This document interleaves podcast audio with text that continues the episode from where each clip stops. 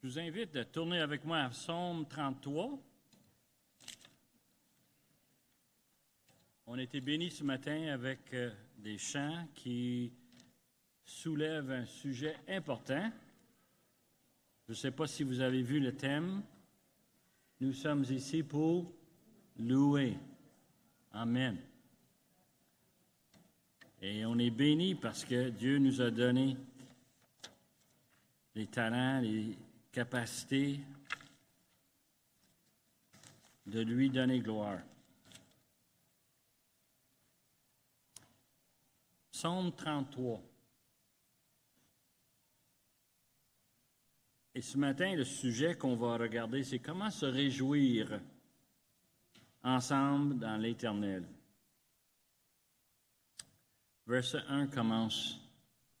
Juste, réjouissez-vous en l'Éternel la louange est aux hommes droits.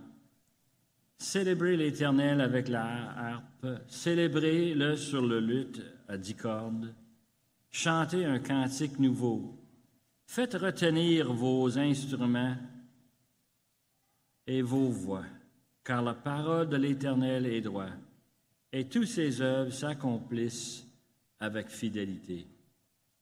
Il aime la justice et la droiture, la bonté de l'Éternel remplit la terre. Les cieux ont été faits par la parole de l'Éternel, et toute leur armée par, le souffle de sa bouche. Il amoncelle en un tas les eaux de la mer, il met dans les réservoirs des abîmes. Que toute la terre craigne l'Éternel, que tous les habitants du monde tremblent devant lui, car il dit, et la chose arrive. Il ordonne et elle existe. L'Éternel renverse les desseins des nations, il anéantit les projets des peuples. Les desseins de l'Éternel subsistent à toujours et les projets de son cœur de génération en génération. Heureuse la nation dont l'Éternel est le Dieu, heureux le peuple qui choisit pour son héritage. L'Éternel regarde du haut des cieux, il voit tous les fils de l'homme. Du lieu de sa demeure, il observe tous les habitants de la terre. Lui qui forme leur cœur à tous, qui est attentif à toutes leurs actions, ce n'est pas une grande armée qui sauve le roi. Ce n'est pas une grande force qui délivre le héros. Le cheval est impuissant pour assurer le salut et toute sa vigueur ne donne pas la délivrance. Voici l'œil de l'Éternel et sur ceux qui le craignent, sur ceux qui l'espèrent en sa bonté, afin d'arracher leur âme à la mort et de les faire vivre au milieu de la famine. Notre âme espère en Éternel, il est notre secours et notre bouclier car notre cœur met en lui sa joie, car nous avons confiance en son saint nom. Éternel, que ta grâce soit sur nous, comme nous espérons en toi. Courbons-nous. Père éternel, on est ébloui par toi, par tout ce que tu as fait, et surtout par ta parole qui est devant nous ce matin. Seigneur, nous sommes tellement petit en ta présence. Et pourtant, tu nous as aimés, tu nous as choisis, tu as envoyé ton Fils mourir pour nos péchés. Quel privilège qu'on a ce matin maintenant de lire, de réfléchir à ta parole ensemble. Et Seigneur, on demande que tu ouvres nos yeux, nos oreilles, nos cœurs, pour qu'on puisse saisir les vérités que tu as placées ici pour nous, il y a tellement longtemps. Seigneur nous demande que ces choses par le nom de Jésus, notre Sauveur et notre Maître. Amen.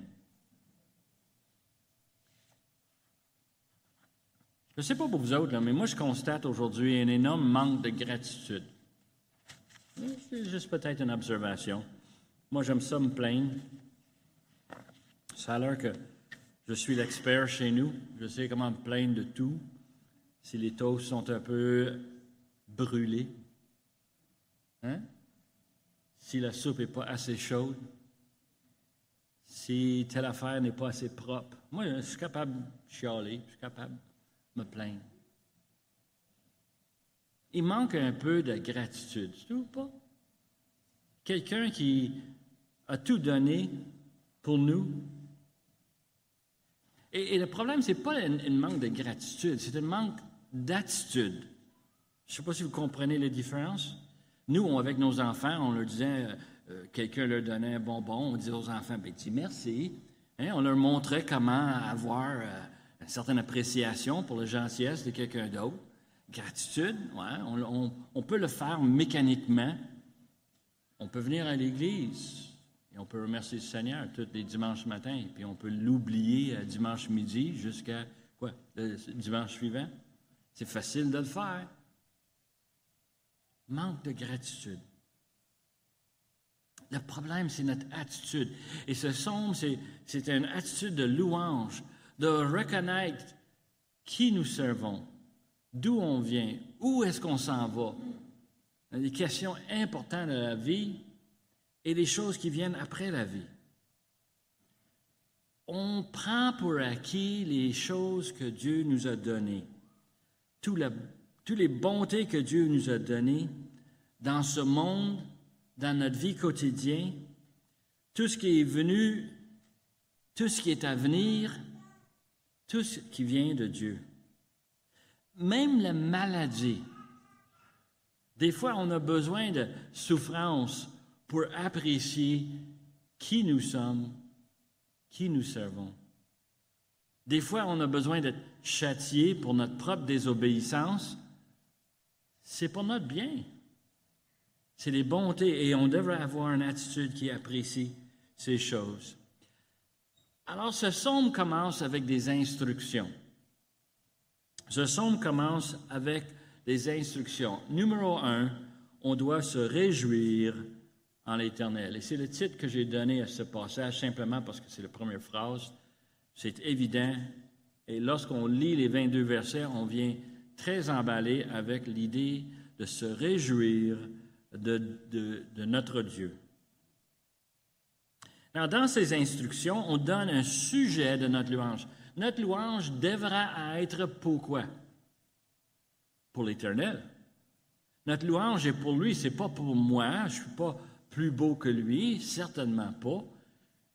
Et je, travaille avec des gens intelligents, mais c'est pas pour eux.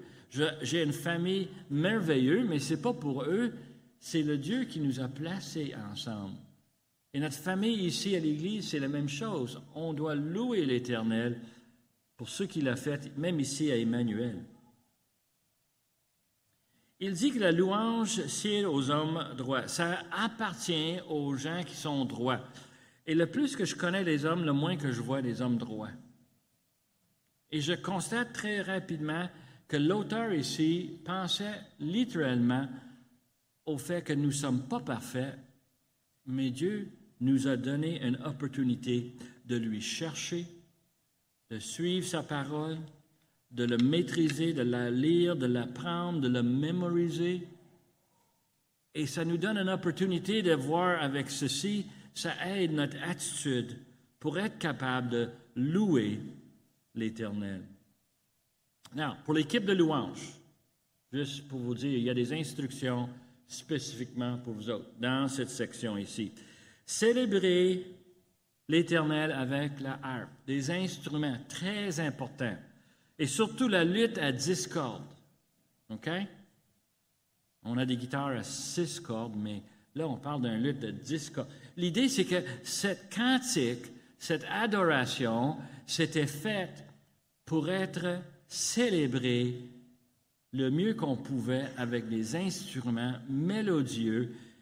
Une des choses que je trouve le plus triste avec les psaumes, on a 150 psaumes et c'était des, euh, des, cantiques chantés en adoration et malheureusement, on n'a pas de musique. On est obligé de développer d'autres musiques pour aller avec, n'est-ce pas? Chez nous, on a un tableau avec un liste de toutes les psaumes qu'on peut chanter.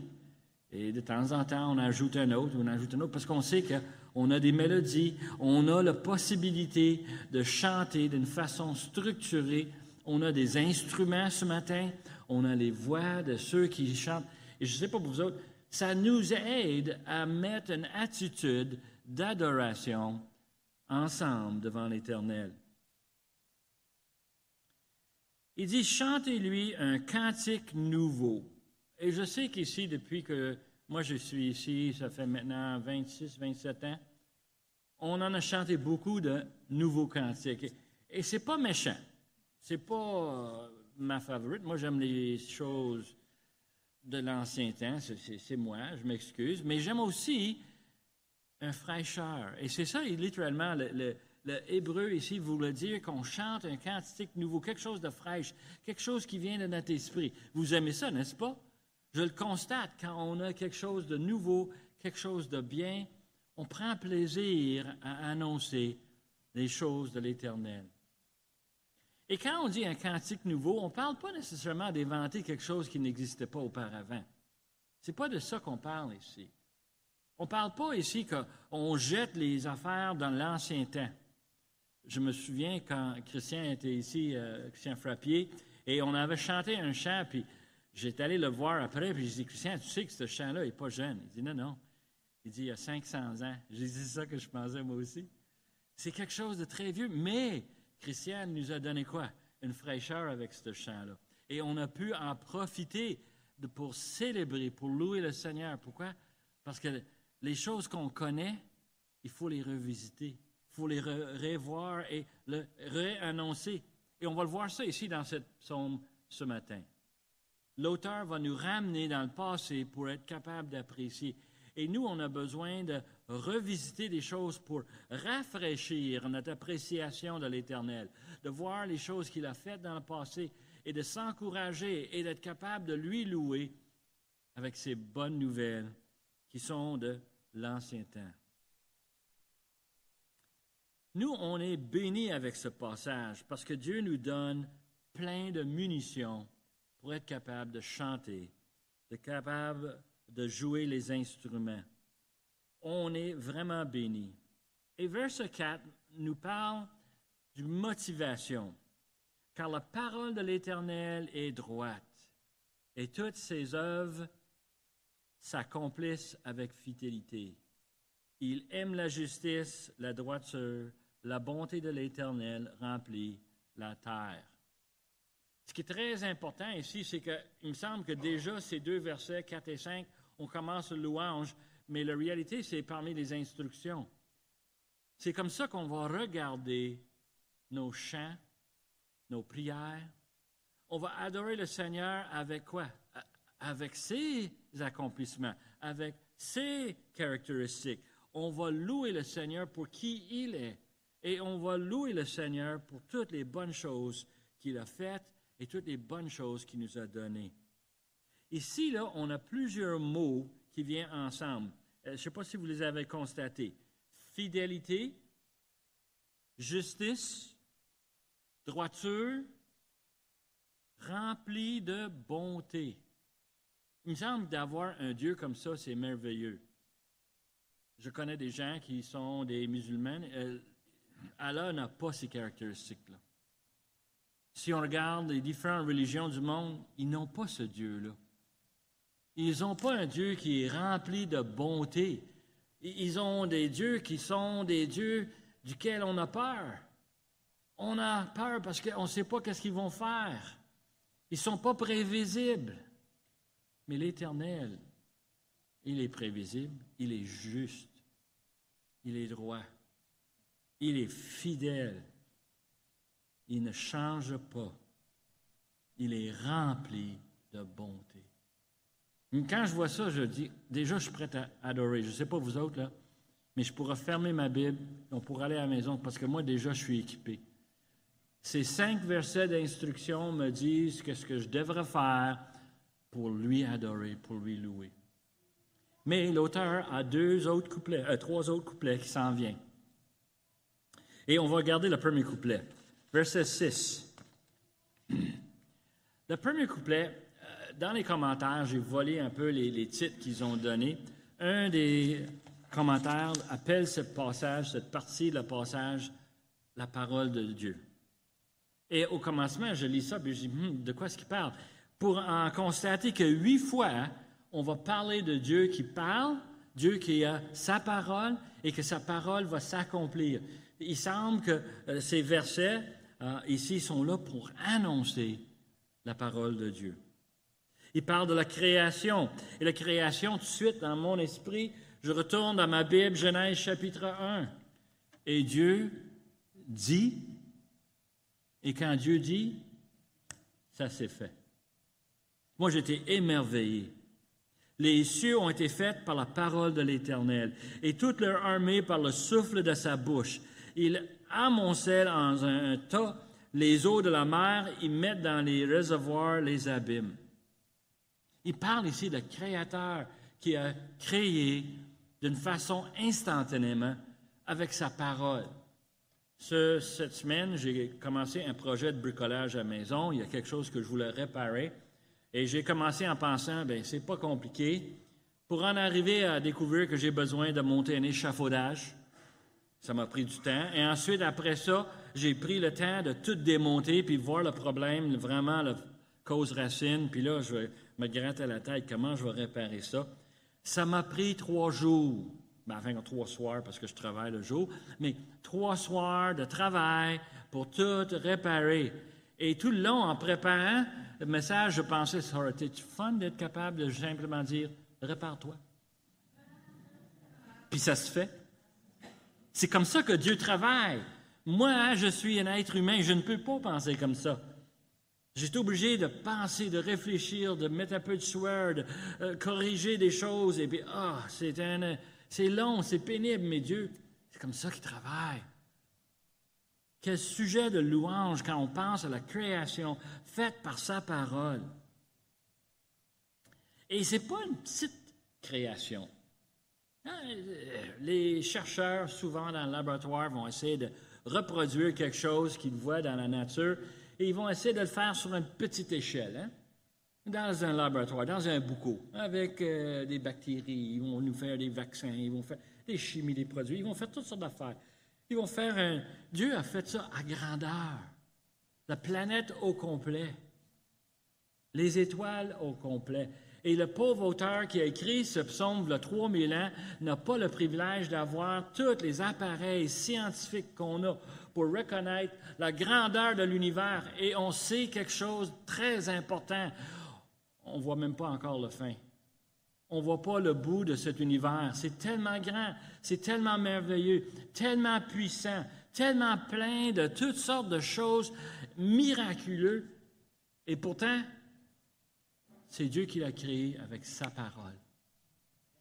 Amen. Tout un Dieu, n'est-ce pas? Pas un petit Dieu de poche qu'on peut mettre dans notre poche, et puis on peut le frotter quand on a besoin. Non, non, non. Un grand Dieu, un Dieu qui s'occupe de toutes choses et s'occupe de chacun de nous. Amen. Il a tout fait avec sa parole. Il n'a même pas levé le doigt pas de sueur, euh, par le souffle de sa bouche. Moi, je parle, puis il y a le souffle qui sort. Et quand le Seigneur parle, ça arrive. Il a ramassé les eaux. Je ne sais pas, vous autres, vous êtes allés à l'océan. Est-ce que vous êtes allés à l'océan pour les vacances? Il y en a quelques-uns qui sont allés hein, chez nous. Sam, tu es allé, Madeleine? Oui? Vous avez vu l'océan? Hein? Est-ce que c'est petit? On peut-tu prendre un petit seau puis ramasser tout l'océan dans un petit seau? Pas capable, c'est énorme. Les vagues, les vents. On voit ça, puis on dit, ça se peut-tu? Dieu a tout créé, ces choses-là. Et l'auteur ici nous dit que Dieu les a ramassés dans un tas.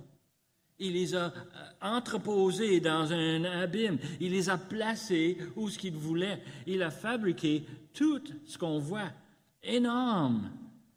Et pourtant, c'est un Dieu qui nous aime. Verset 8 nous dit que toute la terre craigne l'Éternel, que tous les habitants du monde tremblent devant lui, car il dit et la chose arrive. Il ordonne et elle existe. quelques observations sur ces versets. La, première chose, c'est qu'il parle de crainte ici. Est-ce que vous savez qu'est-ce que c'est la crainte? En anglais, on n'a pas ce mot-là. Puis moi, je suis jaloux parce qu'en français, on l'a. Puis quand tu comprends le sens, on s'en sert. La crainte est comme un peur, mais pas un peur de.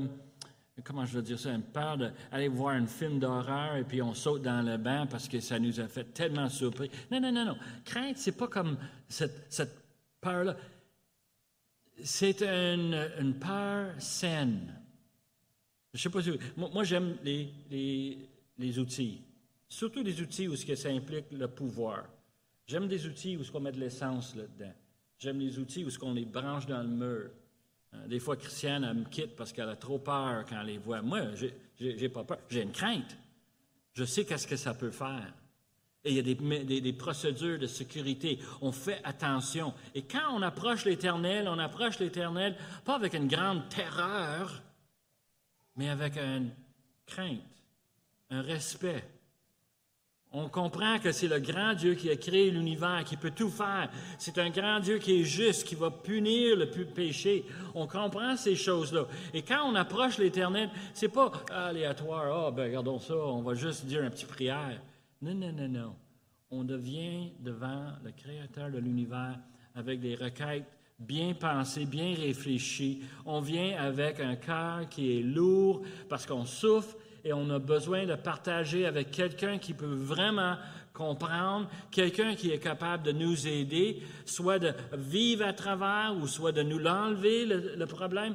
Mais on vit avec un Dieu qui est digne de notre, quoi? Notre crainte. Toute la terre devrait craindre l'Éternel. Tout le monde doit trembler devant lui. Je ne sais pas, moi, je ne pourrais pas devenir devant l'Éternel. Si le Seigneur Jésus revient aujourd'hui, je sais que ma première réaction, ça va être de tomber à terre. Ma première réaction, c'est de l'adorer parce qu'il est le grand Dieu. Dieu est si puissant, mais aussi si fidèle dans les petits détails de la vie. Et c'est la deuxième chose que j'aimerais vous montrer dans ce verset. Il dit, la chose arrive parce qu'il a dit. Il ordonne et elle existe. Il ne dit pas des choses aléatoires. Je ne sais pas vous autres, moi, des fois, quand je suis nerveux, je vais parler beaucoup, je vais radoter. Dieu n'est pas comme ça de tout, de tout, de tout. Quand Dieu parle, c'est parce qu'il a un plan. Il a un plan qui va exécuter, il a des intentions, c'est réfléchi. Et je vous dis des choses comme ça parce que l'apôtre Paul, l'apôtre Pierre nous a dit que quoi? Nous étions choisis avant la fondation de l'univers. Dieu a déjà pensé à nous avant qu'on existe. Il a pensé à nous avant que toute la terre ait été créée. Il a pensé à nous. Et quand il parle, quand il dit quelque chose, c'est parce que c'est réfléchi. C'est dans le plan. Il a une idée, qu'est-ce qu'il va faire, et son plan est tellement détaillé qu'il sait que quand il le dit, ça se fait. Il sait très, très bien qu'est-ce qu'il veut et comment ça va arriver. Il a un plan divin, pas un accident ni au hasard. Il y a beaucoup de personnes que je connais qui parlent de l'évolution et malheureusement, je les écoute en disant ça ne marche pas comme ça. Ça se peut que Dieu, s'il voulait, il pourrait partir un couple de molécules puis les laisser aller puis voir qu'est-ce qui va se produire quelques milliards d'années plus tard. Mais non, c'est pas ça que la parole de Dieu nous dit. Dieu a un plan, un plan détaillé. Il connaît chacun de nous. Il connaît chacun de nos pensées. Il connaît toutes les circonstances de notre vie. C'est lui qui les a placées là. Verset 10 nous dit que l'Éternel renverse les desseins des nations. Il anéantit les projets des peuples. Les desseins de l'Éternel subsistent à toujours, et les projets de son cœur de génération en génération.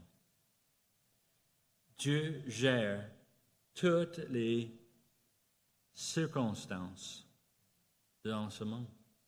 Un, des écrivains de 150 ans avait dit qu'il n'y a pas une molécule qui est désobéissant à Dieu. Chaque molécule fait ce que Dieu a préparé pour ce molécule. De molécules d'oxygène, euh, d'hydrogène, combine pour faire de l'eau. Euh, c'est tout bien dessiné dans l'esprit de l'Éternel. Il n'y a rien de désobéissant quand Dieu l'a créé. Et les nations, eux autres, ils font des plans.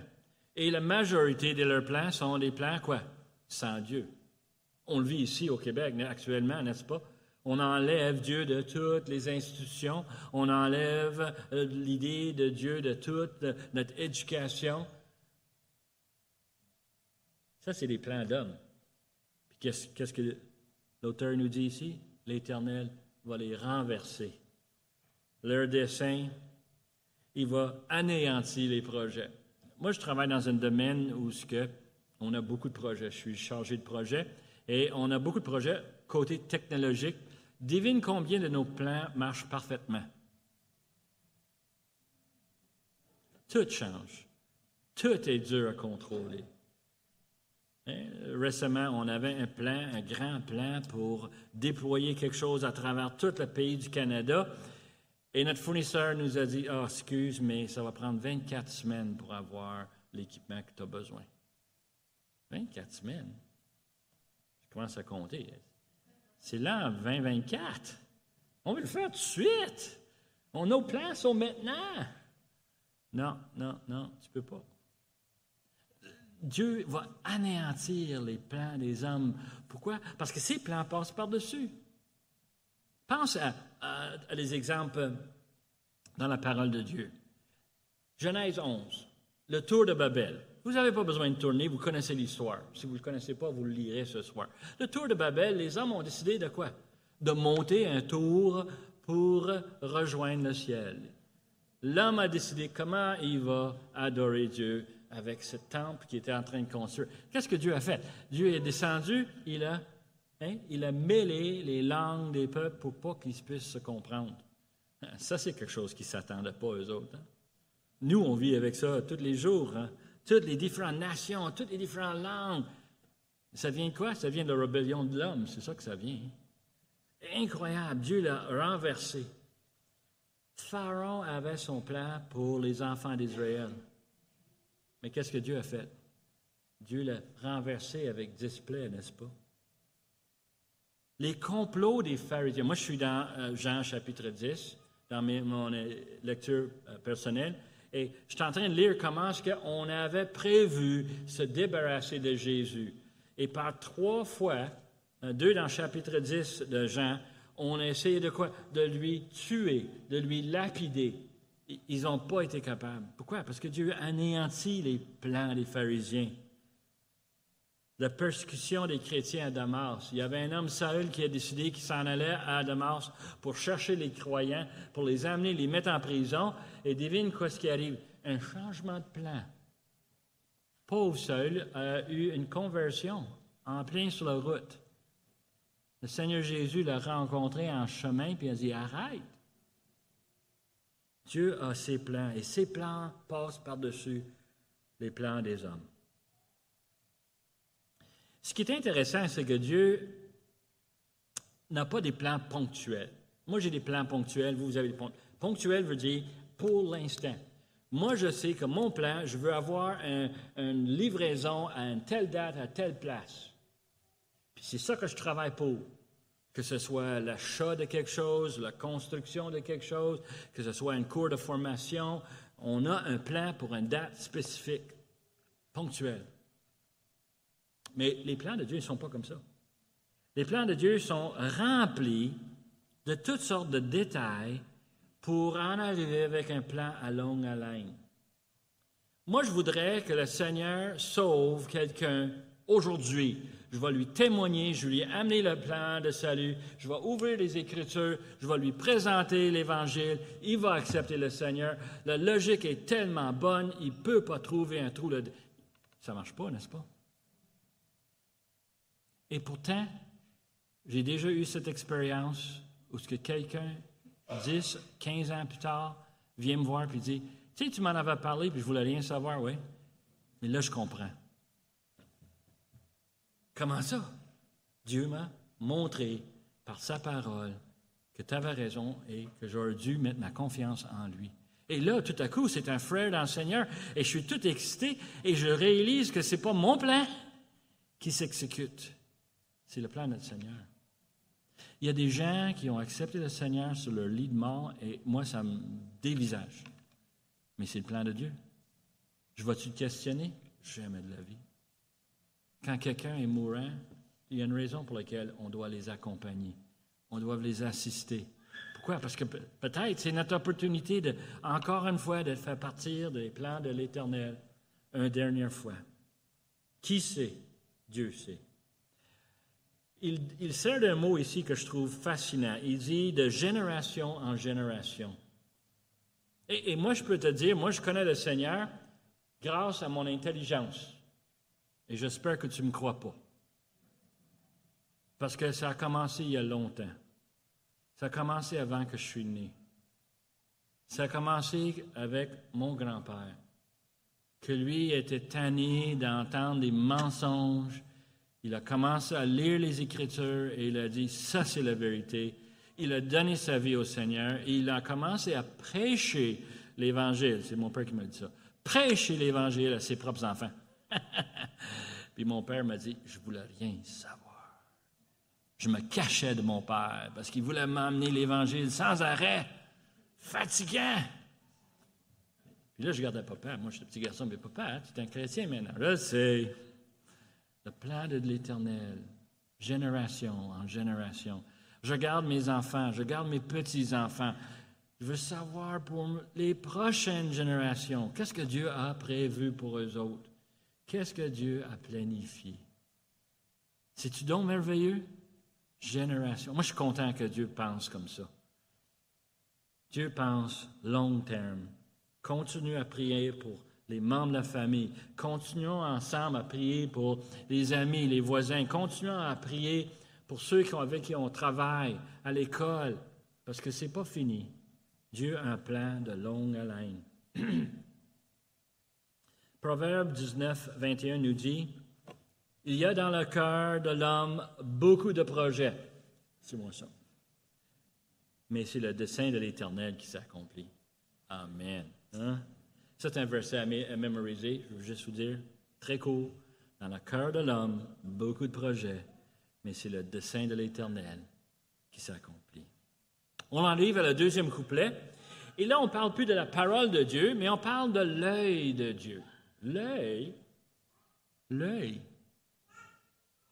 Il dit ici, verset 12, Heureux la nation dont l'Éternel est le Dieu, heureux le peuple qu'il choisit pour son héritage. L'Éternel regarde du haut des cieux. Il voit tous les fils de l'homme. Du lieu de sa demeure, il observe tous les habitants de la terre. Lui qui forme leur cœur à tous, qui est attentif à tous leurs actions. Incroyable. Dieu a choisi son peuple. Vous pensez que vous venez au Seigneur parce que vous êtes intelligent? Non, c'est parce que Dieu t'a choisi. Dieu m'a choisi. Et je suis tellement content. Parce que ce sera un combat d'orgueil et maintenant, c'est plutôt quoi? Un combat d'humilité, n'est-ce pas? On vient humblement à l'Éternel on dit, tu m'as choisi avec tout ce que tu avais à faire, avec tout ce que tu gères, avec tout ce que tu as créé et tout ce qui se passe, tu as pris le temps de venir chercher moi. Tout à coup, je me sens vraiment important. et pas à cause de moi, mais parce que Dieu m'aime. Dieu a choisi son peuple. Il a choisi son nation. Et c'est un sujet de louange et de gratitude, de savoir que chaque fois que j'ouvre la parole de Dieu, c'est parce que Dieu m'a choisi. Il m'a donné le goût de lire, de le connaître, de l'apprendre, de le maîtriser, de le mettre en pratique dans ma vie. Quel privilège, quel sujet de louange. Dieu surveille, avec son œil, il surveille son peuple, et si vous lisez comme faux, c'est pas juste son peuple qui surveille, c'est tout. Qu'est-ce qu'il dit? Il regarde tous les fils de l'homme. Il sait qu'est-ce que tout le monde fait. Et en passant, on donne cette expression, puis je le constate de, plus en plus souvent, dans la parole, le positionnement de quelqu'un a énormément d'importance sur leur rôle. Exemple ici, là, Dieu regarde pas de Pierrefonds, il regarde pas de Vaudreuil, il regarde pas de Montréal, il regarde du quoi? Du haut des cieux. Il est en haut. Quand quelqu'un est en haut, sais-tu ce que ça veut dire? Ils sont en autorité. Pour, pour ces 45 minutes ici, moi je suis en haut et je me sens en autorité.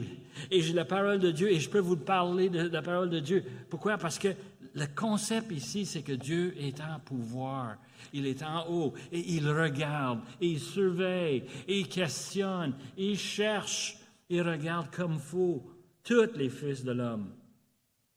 Du lieu de sa demeure, il observe tous les habitants de la terre. Il n'y a rien qui lui échappe. Je lisais cette semaine des choses atroces qui ont été faites pendant la Deuxième Guerre mondiale. Et quand je lisais, euh, l'auteur, un chrétien, disait, c'est incroyable, lui connaissait des missionnaires euh, dans cette partie du monde où que on, tuait les gens, on les, on les faisait du mal, on les, le torture, et c'était incroyable. Et lui a terminé cet exposé en disant, mais Dieu a tout vu. Dieu sait toutes choses. Il n'y a rien qui lui échappe. On peut les oublier, nous autres, les choses affreuses, mais Dieu, il prend note. Et quand le jour de jugement va arriver, tu peux être sûr, certain, tout va ressortir. Dieu sait toutes choses, toutes les bonnes choses et toutes les mauvaises. On sait que Dieu est omniscient, qu'il sait toutes choses.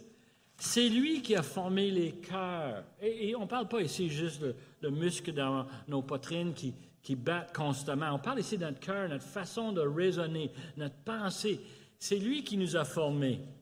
Il sait qu'est-ce qui se passe. Il connaît la rébellion du cœur. Quand Adam et Ève ont péché, Dieu savait tout de suite. Il rien qui lui a surpris. Verset 16 nous dit que ce n'est pas une grande armée qui sauve le roi, ce n'est pas une grande force qui délivre le héros. Le cheval est impuissant pour assurer le salut et toute sa vigueur ne donne pas la délivrance. Aujourd'hui, on vit dans une société un peu bizarre. Je dis ça simplement, prends un pas de recul avec moi, OK? Tout ce qu'on regarde, tout ce qu'on voit, par exemple, dans le film, dans les médias, c'est des choses de personnes spéciales. Puis je mets des guillemets, là, OK? Spéciales. Les gens qui ont des pouvoirs spéciaux, des héros, des, ennemis, des vilains, des gens qui ont des pouvoirs et ils se battent, ils ont des conflits. Tout ce qu'on lit, on constate que c'est un monde spécial. Si on regarde le monde réel, on voit les armées qui s'équipent. Les Chinois ont inventé telle affaire, les Américains ont découvert telle affaire et ils ont bâti telle affaire. Les Russes ont... Et on voit toutes les nations qui s'équipent pour la guerre avec puissance. Puis il n'y en a pas un qui peut faire face à l'Éternel. Il n'y en a pas un. Dans mon enfance, 1967, il y avait une guerre euh, dans euh, le, Moyen-Orient entre, euh, entre Israël et les pays autour. Et la guerre a duré sept jours. D'habitude, une guerre, ça, prend un peu de temps, n'est-ce pas? En sept jours, c'était tout fini. En sept jours, les chars d'assaut étaient jamais dans le désert. En sept jours, tout était détruit. Et tu poses la question, comment ça se fait? Ben, je sais que c'est le plan de l'Éternel. Toutes les armées qu'on a pu monter n'auraient pu avoir aucune force contre le plan de Dieu. Et on voit très rapidement comment est-ce que ça marche. Pense à Exode chapitre 15, OK? Où ce que où ce que Pharaon décide qu'il va aller rechercher les enfants d'Israël, les ramener, et comment est-ce que ça finit? Ça finit mal. Tous ces chariots, tous ces chevaux. Nous autres, aujourd'hui, on a toutes sortes de technologies, n'est-ce pas? On a des ordinateurs, on a toutes sortes de machines. Les autres, dans le temps, euh, l'auteur nous parle ici, la technologie puissante, c'était quoi? Celui qui avait un cheval, il avait un avantage. Un cheval, c'est puissant. Un cheval, c'est grand, c'est vite, c'est rapide. Hein? Et Pharaon a essayé de rattraper avec ses chariots les enfants d'Israël, puis ils sont tous noyés dans la mer Rouge. Tu ne peux pas combattre contre l'Éternel. Tu ne peux pas aller contre ses plans. Et il travaille d'une façon miraculeuse. Il est puissant. Et il peut facilement renverser les pouvoirs qui sont ici. Verset 18. Voici, l'œil de l'Éternel est sur ceux qui le craignent, sur ceux qui espèrent en sa bonté, afin d'arracher leur âme à la mort et les faire vivre au milieu de la famine. Quand Dieu regarde les hommes, les femmes, et ceux qu'il a choisis, il a une place spéciale pour eux autres. C'est ça qu'il est en train de nous dire ici. Son œil est sur nous. Il nous surveille. Il cherche notre bien. Et ce qui est tellement... Euh, euh, moi, je suis émerveillé c'est qu'il veut arracher nos âmes à la mort. J'ai un peu de difficulté avec ça. Je suis rendu à un certain âge où je commence à être très conscient qu'un jour je vais mourir. Je sais que parmi vous, il y en a des jeunes qui ne sont pas encore en train de réfléchir à ces choses-là, mais moi, ça, me, ça, trotte dans la tête de temps en temps. Mes jours sont limités, mes forces sont limitées, on, sait que ça s'en vient. Et pourtant, ici, Dieu veut arracher mon âme à la mort. Comment il va le faire? Non, je sais très bien. Moi, j'ai triché. Moi, j'ai lu d'avance. Je sais très bien que son Fils est venu payer mes péchés, m'enlever le jugement éternel. Je sais très, très bien que Dieu me surveille pour ses plans. Il cherche un adorateur. Et pas un adorateur ponctuel aujourd'hui. Il veut un adorateur qui va lui adorer pour des générations et des générations à vivre. Il va être obligé de me garder en vie pour que je puisse lui donner gloire. Je puisse prendre plaisir en lui et lui dire, l'Éternel, tu es rempli de bonté. Hmm? Il dit ici, il met l'œil sur ceux qui espèrent en sa bonté. Combien de personnes aujourd'hui s'inquiètent? Ici, y en a-t-il quelques-uns? Hmm? OK, pas de confession. Pourquoi est-ce qu'on s'inquiète?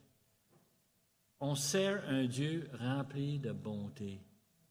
Oui, le dentiste va faire mal. Je le sais. Oui, on a des problèmes, des maladies. Oui, on a des défis. Mais on espère dans la bonté de l'Éternel. Et mes frères et mes sœurs, je vous entends parler souvent et on en parle de choses qui arrivent. On a beaucoup qui sont malades actuellement, mais devine quoi? On espère dans sa bonté. Et ça va être dans mes prières. Quand je vais louer le Seigneur, je vais lui prier pour les gens autour de moi qui sont malades, qui souffrent, qui ont des problèmes, mais je vais prier qu'on espère encore plus dans sa bonté. Il parle ici de la famine, il parle de survie. Mais il parle ici d'un survie éternel. Pas pour nous rendre plus riches, comme beaucoup de prédicateurs. Il, enseigne que nous n'avons que demander le Seigneur, il va nous donner tous les biens qu'on. Hein, oui, tu as arrêté ça. Dieu me connaît, il sait qu'est-ce que j'ai besoin. Il va aller chercher mon âme, il va me sauver. Il va me donner la vie éternelle. Et oui, il m'a mis dans une place merveilleuse, la province de Québec, où ce qu'on peut se réunir librement, on peut chanter des louanges ensemble, on peut adorer le Seigneur, on peut être avec nos enfants, on peut être avec nos familles, nos parents, on peut prendre plaisir avec toutes les bonnes choses qu'il nous a données ici. Et je néglige jamais ma carte santé. Tellement un privilège. Ailleurs dans le monde, ils n'ont pas ces privilèges-là, mais Dieu nous les a donnés. Moi, j'espère dans la bonté de l'Éternel qui va durer pour l'éternité. Pas juste les choses ici sur la terre. il faut étudier les prophéties des fins des temps pour être capable de comprendre. Matthieu, ce matin, nous a lu dans euh, Apocalypse 5. Et euh, c'était merveilleux, n'est-ce pas? Je ne sais pas vous autres, moi, ça m'encourage. À chaque fois que je lis les prophéties à travers l'Ancien Testament, à travers le Nouveau Testament, je suis émerveillé de savoir que Dieu a un plan qui va s'accomplir, qui m'inclut et qui va nous donner une espérance fantastique pour les choses à venir. Dieu est digne de louange, Dieu est digne d'adoration. Le troisième couplet, je termine avec ceci, c'est l'espérance dans Dieu. L'auteur du psaume 33 termine verset 20, Notre âme espère en éternel. Il est notre secours et notre bouclier, car notre cœur met en lui sa joie. Car nous avons confiance en son saint nom. L'Éternel, que ta grâce soit sur nous, comme nous espérons en toi. Dieu, c'est notre secours. Je ne sais pas vous autres, il y a tellement de personnes autour de nous qui courent à gauche, à droite, puis essaient de se protéger avec des placements, avec euh, toutes sortes d'acquisitions. Il, se sert de toutes sortes de choses pour essayer de se sauver. Et la réalité, c'est que tu peux rien faire contre les plans de l'Éternel. Mais nous, nous avons en l'Éternel notre secours, notre bouclier, protection. Tu veux avoir la protection? La protection éternelle qui vient de l'éternel. Éternel. Notre joie est dans le Seigneur. C'est drôle un peu, euh, je ne sais pas si vous avez lu un des livres les plus populaires euh, de John Piper, mais euh, ce livre nous parle du fait que notre plaisir vient de Dieu.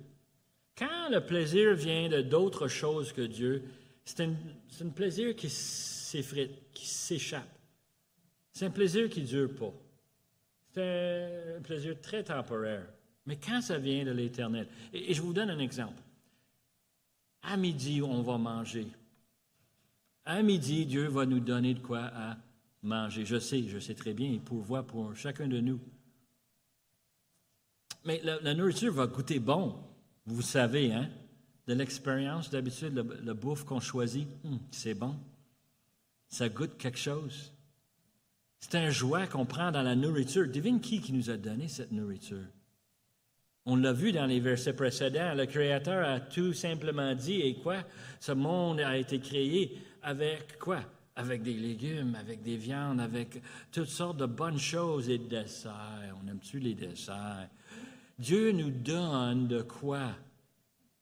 Alors quand on va manger à midi, est-ce qu'on va remercier le Seigneur? À chaque bouchée? De savoir qu'on a tout ce qu'il nous faut et que fidèlement, jour après jour, Dieu nous donne la capacité, le moyen. Ça, c'est un exemple de manière que Dieu nous donne le sujet de joie.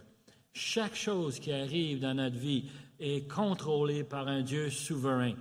Je ne sais pas si Nicolas savait quand il m'a choisi ce texte, mais il a déjà entendu son père radoter souvent sur la souveraineté de Dieu. Quand ils étaient tout petits, je sais, j'en parlais sans arrêt. Moi, ça m'avait impressionné qu'il y avait un Dieu qui avait planifié toutes choses, qui s'occupe de toutes choses. Quand quelque chose m'arrive euh, dans la circulation, euh, dans le, travail, je sais que c'est Dieu qui est en contrôle. Je sais que Dieu permet des choses, des épreuves pour me former, pour me donner la patience que je n'ai pas. Dieu fait des choses bien pour moi.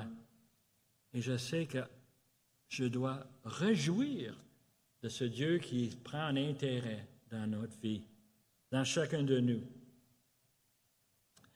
Il donne ici la confiance dans son saint nom. Et je trouve ça un peu spécial parce qu'il me semble qu'on doit mettre notre confiance dans Dieu, pas dans son nom. Mais le problème, c'est que la sorte de littérature ici c'est que quand on parle de quelque chose par son nom, on parle de l'entité en elle-même. Quand on parle du saint nom de l'Éternel, le saint nom de Dieu, on est en train de parler du fait que Dieu, son nom représente qui il est. quand on parle de Dieu, je dis, ah oui, oui, oui, celui en Genèse 1 qui a parlé et puis c'est arrivé. Celui qui a dirigé le peuple d'Israël. Celui qui a envoyé son fils mourir. Celui qui a ressuscité son fils parce que le travail est complété.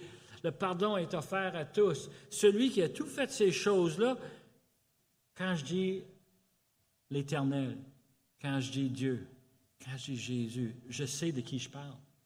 Je mets ma confiance dans leur nom, c'est une façon de dire, je mets ma confiance dans toute leur entité.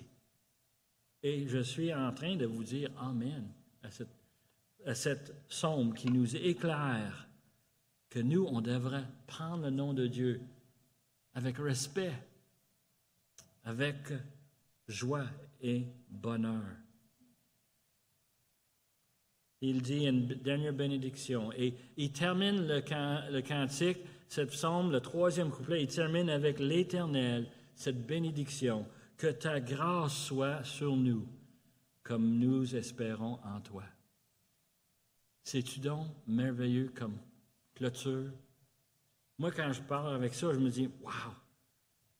On chante un louange à l'Éternel et on termine avec une simple bénédiction.